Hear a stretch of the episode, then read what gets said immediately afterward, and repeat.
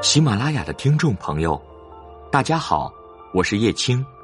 您现在收听到的是易玲主持的《易玲不是教你装》。大家好，我是易玲，欢迎您的收听。如果您想了解栏目的更多信息，欢迎您关注我的个人公众微信“易玲不是教你装”。当然，如果你有其他想和我分享的内容，也可以关注我的新浪微博“郭易玲”。咱们今天给大家分享的文章是冬季保暖那些事儿。今天杭州降温了，希望大家看到这篇文字或者听到这个音频的时候还不太晚。买东西一直很注意质量的我，今天来分享一下关于冬天保暖羊绒羊毛这个话题。我先去百度了一下羊绒和羊毛的概念，羊绒是生长在山羊外表皮层。掩盖在山羊粗毛根部的一层薄薄的细绒。羊绒之所以珍贵，是因为产量十分稀少，被人们认为是纤维宝石、纤维皇后，同时也称为软黄金。据说世界上百分之七十的羊绒产自中国，质量也优于其他国家。啊，确实，现在有好些大牌的羊绒是在中国代工的。羊毛主要是由蛋白质组成。人类利用羊毛可以追溯到新石器时代。羊毛纤维柔软、富有弹性，可以制作成呢绒、绒线、毛毯等等纺织品。另外，注意有好多卖家混淆概念，什么绵羊绒、羊羔绒，那个都不是羊绒，因为只有来自山羊身上的绒才叫羊绒，也就是山羊绒。这就是我们说的开司米羊绒衫，就是指用山羊绒做成的衫子。出自绵羊身上的叫羊毛，行业上叫绵羊毛。绵羊毛即使很细，它专业上也是叫羊毛，不是叫绒，也能叫细枝羊毛。冬天保暖，我建议大家准备两件羊绒衫。好多年前我买过一件黑色和一件白色的羊绒衫打底，现在冬天都在穿。如果都是大衣出门的朋友，可以购买长款的打底衫，膝盖以上的位置，这样好搭配过膝靴。要不就这两年流行的可以比较长一点，到脚踝左右，上面搭配短款大衣也可以。下半身裤装出门的朋友，短款的羊绒衫就够了。个人经验，冬天我里面一般是羊绒旗袍，外面长款的黑色纯羊绒大衣，去北京上课也够了。当然，最近基本上都是在北上广深、江浙沪上课，没有去内蒙等地方。我看常去北方的老师们出差都是羽绒服，羽绒服难得有好看的款式，哪怕款式好看，一般人也难得穿的好看。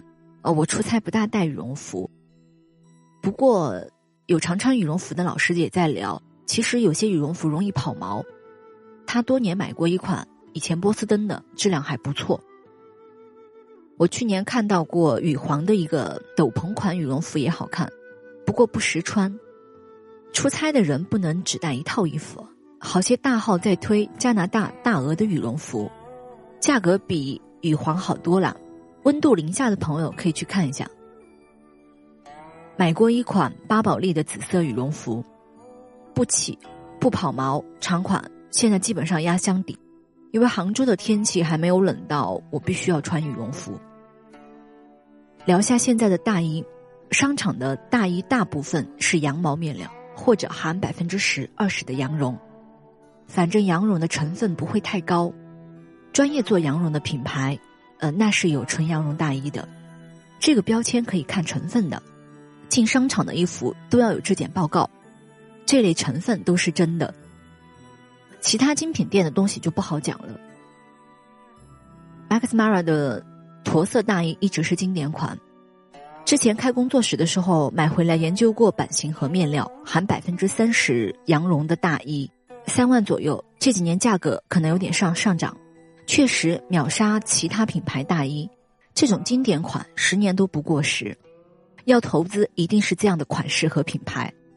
去年的一件黑色羊绒大衣，一直利用率高，因为它保暖性强也轻薄。羊毛大衣我也有，感觉面料稍微硬一些。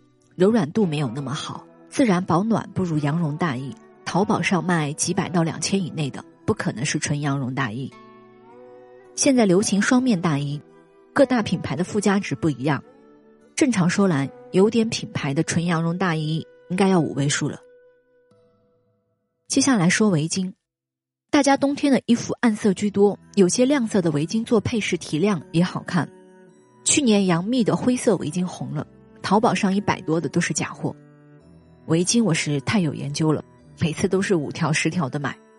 羊绒围巾有粗纺和精纺，从专业度来讲，国家标准。超过百分之九十五的羊绒含量就是优质纯山羊绒，日本订单的要求最严，它要求百分之九十七的羊绒含量。稍有常识的人都知道，世界上没有百分之百山羊绒这种东西，因为不管怎么梳理，羊绒里边都会有轻微的羊毛成分，比如含百分之九十八的羊绒围巾，每一百根羊绒里面就有两根羊毛。公众微信上展示了几个家里的羊绒围巾，选择上建议灰色、黑色、酒红、藏蓝这些基本颜色优先考虑，有了之后再考虑其他亮色。买之前看一下自己包或者鞋子的颜色，这个是最简单不会出错的。那些对比撞色搭配就不讲了，因为各位上班应该用不到，天天太时尚也不容易合群。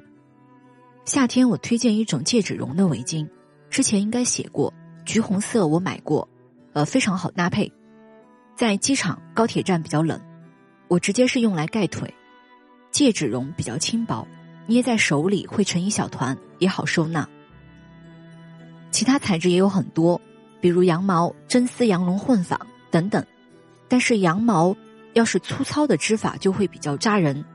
我有一个曾经在杰秀丝绸买的棕色羊毛围巾，就比较扎人。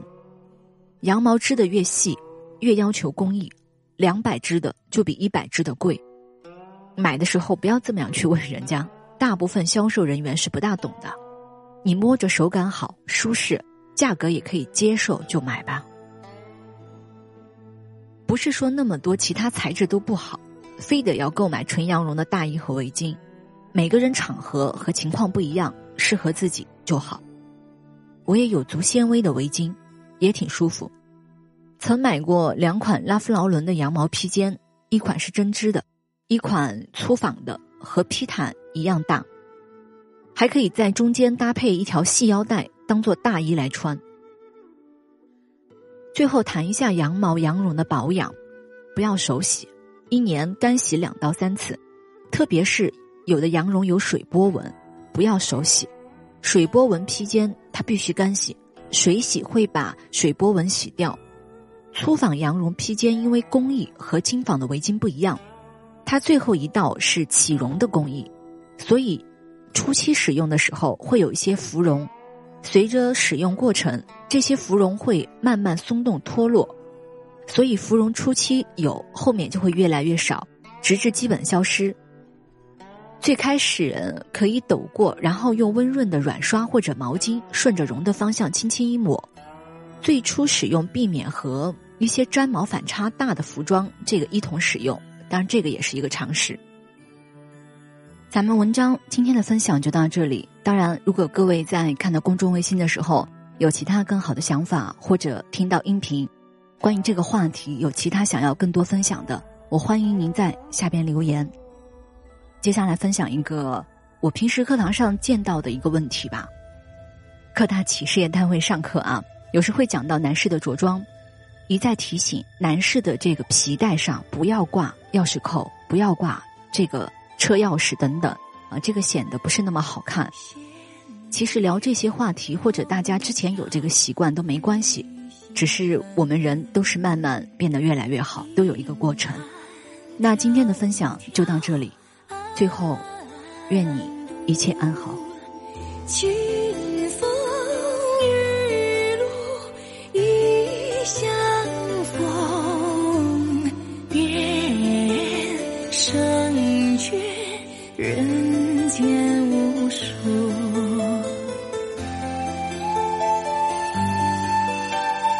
柔情似水，佳期如梦。